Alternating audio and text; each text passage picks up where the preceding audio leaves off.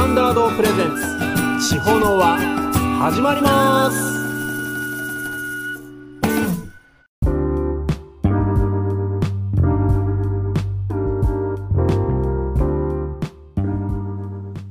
皆さんこんにちは。高千穂を中心に歴史の勉強をしています。平井俊徳です。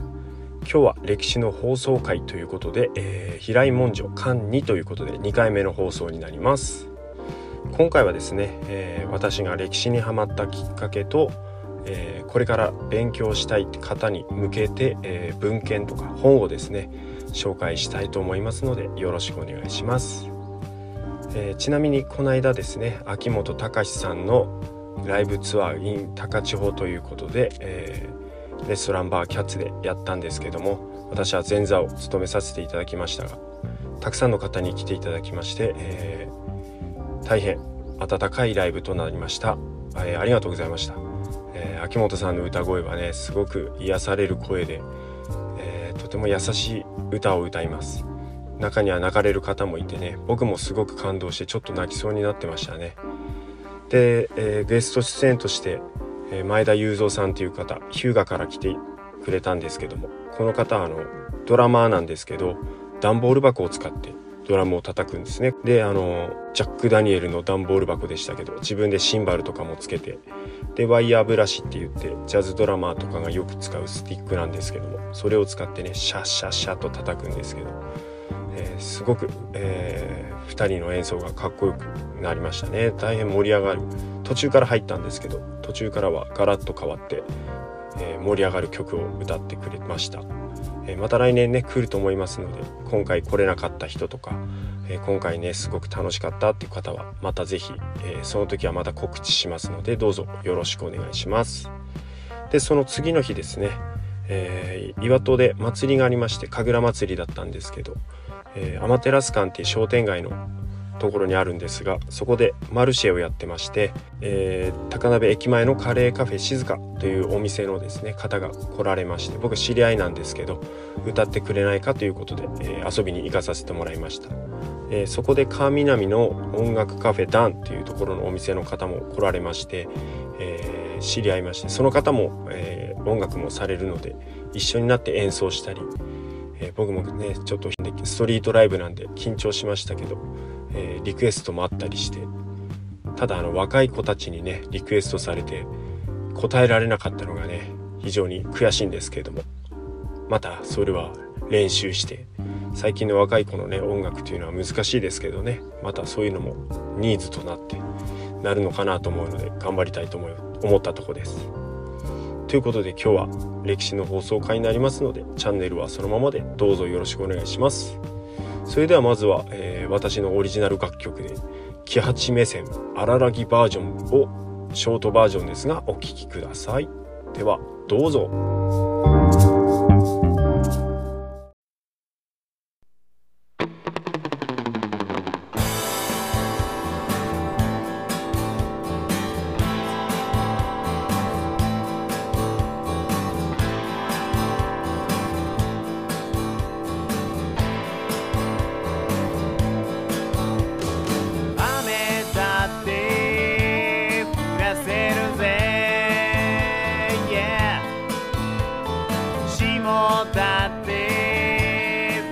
せるぜ」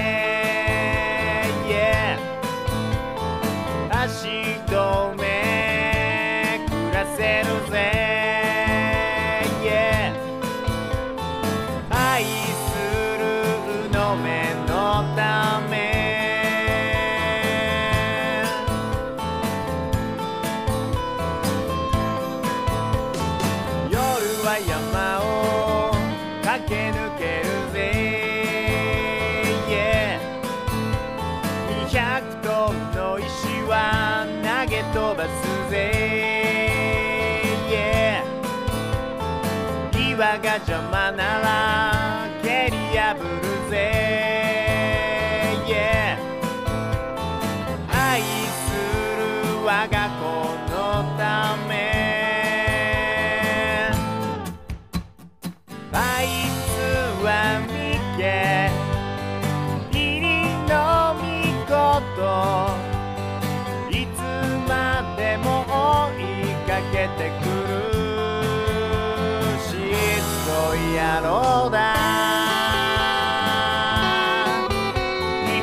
八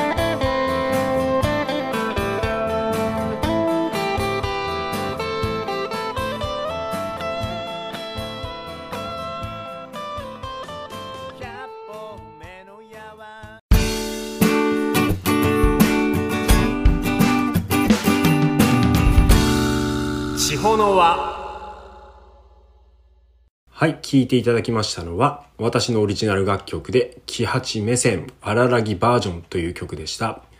えーもしね、フルコーラスを聴いてみたいという方は、Apple Music や Spotify などで、KUCKY、キハチ目線で検索すると聞くことができますので、よかったら聴いてみてください。ちなみに、キハチ目線のオリジナルバージョンは、えー平井文書というアルバムの中に入ってますので、よかったらそちらの方も聞いてみてください。さて、えー私が高千穂の歴史についてハマるきっかけなんですが、えー前回の関一の放送の時にですね、えー妻と高千穂88社を巡ろうということで、えそれがまあ本当の一番最初のきっかけなんですけどもちょうどその頃柳田邦夫さんの「遠野物語」という本を読んでましてあ岩手に帰ったらですねこの遠野に行きたいなと思ってましてでちょうどその頃はですね「穂妻伝え」という、えー国史としては認められてない本があるんですがそのまあ「古事記」みたいなね本があるんですけどそれを読んでると天照宮大神は実は男でですね妻は瀬尾律姫だったという説がありましてまあ本当かどうかは分かりませんがそれでその瀬尾律姫というものにすごく興味があって、えーいろいろ本とかも読んでたんですが、まああっちの方にはね、早知根山っていう山がありまして、早知根神楽とかも有名なんですけど、その早知根神社の祭神が瀬尾律姫ということで、えー行ってみたいなと思って、岩手帰った時に父に、えー案内してもらいました。神社っていうのはですね、隣に廃校があって、その学校が座敷わらしが出るという有名な場所でですね、えー神社には座敷わらしお守りも売ってて、今でもあるんですけれども、その頃ですね、まあその遠野物語と、えー佐々木喜善さんという作家で民族学者のこれ地元の方なんですが、えーおじいちゃんから聞いてた話を柳田邦夫さんに話して、それを遠野物語ということで、えー書き写したのがその本なんですけれども、えーもしかしたらね高千穂にもそういう民話があるんじゃないかなと思いまして、えーいろんな高齢の方から話を聞いたりしてました。その中でね私の義理のお父さんの昔話としてはですね、えーやっぱこの辺は昔は土葬だったんですね。亡くなった時に土の中に埋めてたわけですね。そうすると、えーまあ、やっぱ土地もそんなにないですからいつかわからないいつ埋めたかわからない骨が出てきてあらーみたいな。でまた埋め戻して他のところを探すみたいなのもあったみたいです。あと面白かったのはあの亡くなられてやっぱお金とかもね費用がいっぱいかかってしまうんで棺桶を自分たちで作ったそうなんですが、えー火葬場の炉に入れる時にどうやら棺桶の方が大きくて入らなかったと。なのであのすぐノコギリで切ってですねそれはもうご遺体がある中で「何々さんすまんの」って言って言いながらまあ棺桶をちっちゃくしてっていう面白い話もありました。あとね土葬だっていうことでやっぱ火の玉も見たことがあるっていう人は結構いますね。今じゃちょっと考えられないですけど。あと氷寸母って言って、まあ、カッパの妖怪とは言われてるんですが、えー高千穂町と五ヶ瀬町をつなぐ小江継ぎトンネルっていうのがあるんですがその付近を父が走ってる時に、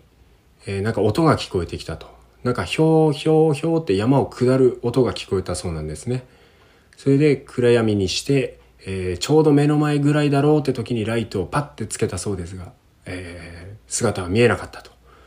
いうでなんかこう面白い話も残ってます。だからこんな風にですね、えー民話とか昔はねおじいちゃんおばあちゃんから聞いてるっていうのが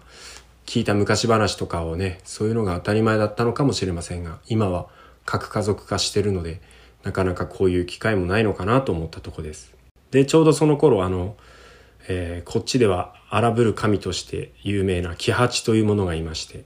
木八はですね三経入りの御事に敗れてしまうんですが木八で検索をねちょうどその頃しましてそしたらあのアマテラス鉄道の社長の高山文彦さんの「鬼降る森」という本がヒットしまして、えー、早速購入して読んでみました。そしたら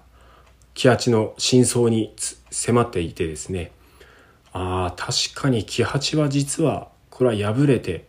悪者としてされてたけれども実は木八はやられてしまって追いやられた側なんじゃないかと。木八は本当に悪者だったのかっていうふうに思いまして。もしかしたら大和政権が攻めてきてやられてしまって、えー、追い出されてしまったのかなというふうに思いまして、えー、ちょっと興味を持っていったわけですね。僕の中で木八というものが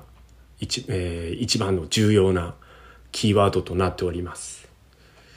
で、えー、その「鬼降る森」の中で、えー、高山さんが参考にされていた本が「高千穂古事伝説民話」という本なんですけれどもこれは老人クラブ連合会が発行した本なんですけれどもこれは一番初心者の方には一番分かりやすい本かなと思います、えー、僕もこれを知ってほしいなと思ったら奇跡的にもういらないという方からいただきましてこれはですね神話とか歴史民話本当僕が求めていたものが全て詰まっている。で、えー、生活昔の生活暮らしとかですね年中行事行事とかあと方言とか、えー、残っている。だからまたねもうこの本もだいぶ古い平成3年ぐらいだったと思うのでえー、またこういうことをねやって未来に残さないといけないんじゃないかなとは僕自身は思っているところです。でこの平成23年頃っていうのは事業がもしかしたら町の事業があったのか分かりませんが、えー、私の地区の元組というところの神々の里元組高間ヶ原という元組編纂委員会が作ったんですがこの本も、えー、私の地区元組のですねコオロギ一族というコオロギさんが、えー、発祥の地なんですがそのことの話だったりそのコオロギさんの家には古い文書が残いっぱい残っていてその中からの昔話神話伝説等、えー、書いていたりします。で他にですね「えー、伝承天の岩戸」という岩戸地区の、えー、歴史をまとめてた、えー、本も伝承天の岩戸編纂委員会という方がたちが作っているやつなんですがこれも岩戸を中心な、中心にした昔話が載っています。なかなかね、手に入れるのは難しいんじゃないかなと思いますけれども。まあこういうふうに残そうとした時代だったのかなと思います。で、あとは高千穂村村探訪っていうね、これは昔町長していたという甲斐気札根さんという方。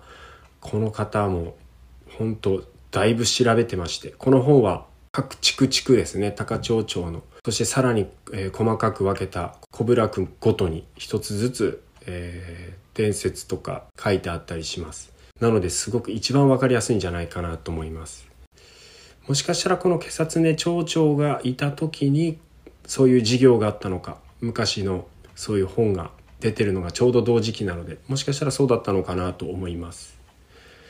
えー、他にはですね、えー、五ヶ瀬町に住まわれてた西川勲さんという方。この方が書かれた「高千穂太平記」というこれは、えー、神話というよりかは歴史ですね。郷土史になるんですか、えー、南北朝時代からですね、まあ、戦国時代、まあ、三田池とか、えー、まあ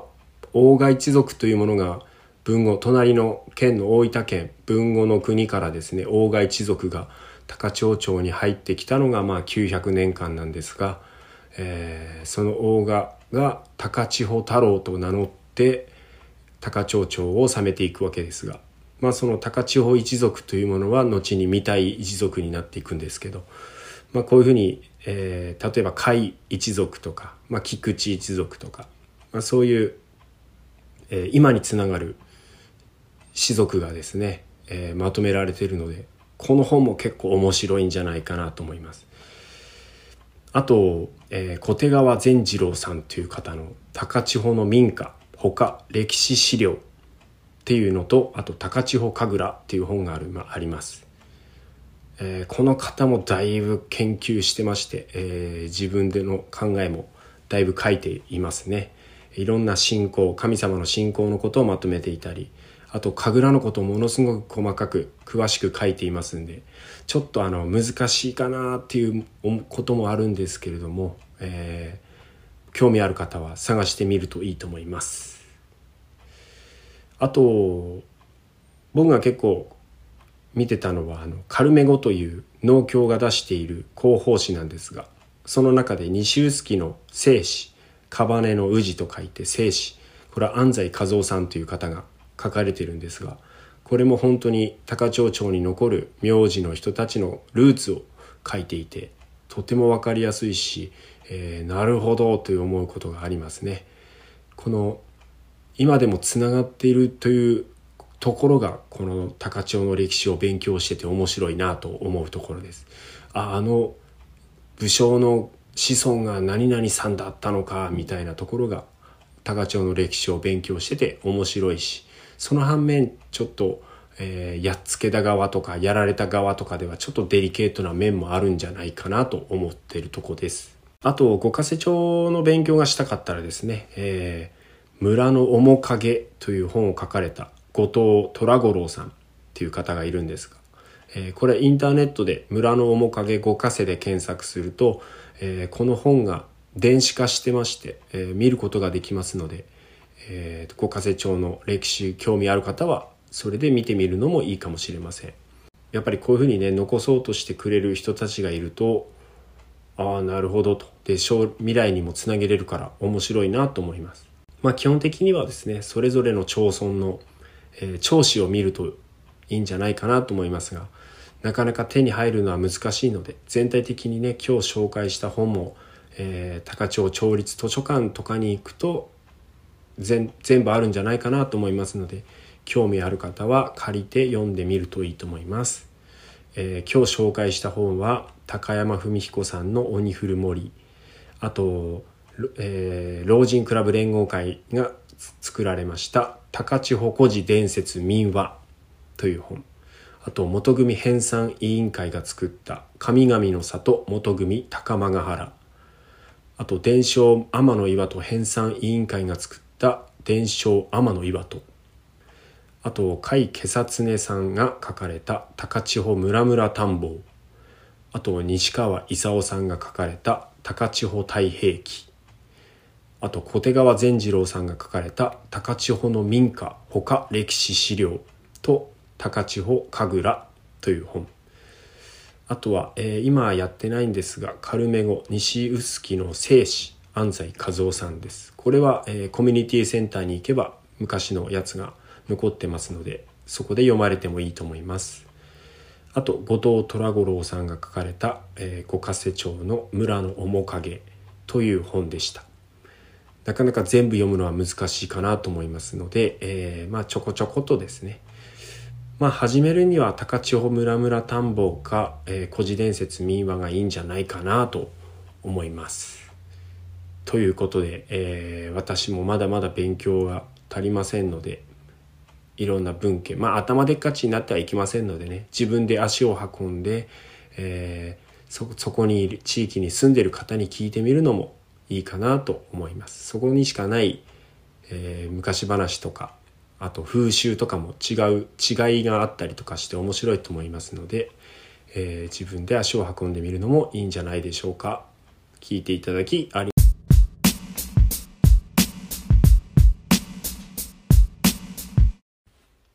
ここでお知らせです。長島省地方の輪は次回11月16日水曜日19時よりアスカラーメンにて行います。投げ銭形式で、えー、食事は基本ありませんので他の店でテイクアウトして持ってこられることをお勧めいたします、えー、音楽を聴きたい人歌いたい人楽器を演奏したい人などなどたくさんのお越しをお待ちしております。あと地方の輪ステッカーができまして、えー、長島省地方の輪にて投げ銭してくれた方にプレゼントしています、えー、通常では150円になります。限定100枚ですのでお早めにお買い求めください。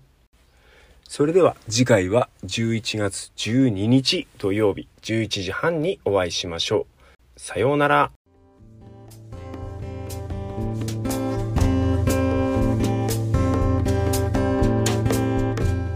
エンディングです。番組への質問ご意見やってほしい曲のリクエスト取り上げてほしい高千穂号の歴史のことや史跡のことについてのリクエストも受け付けていますので番組ホームページのリクエストフォームよりお便りお待ちしております。それでは友達の友達は皆友達だ。世界に広げよう高千穂の輪。お相手はクッキーサンダードでした。ありがとうございましたこの番組はアスカラーメンの提供でお送りいたしました。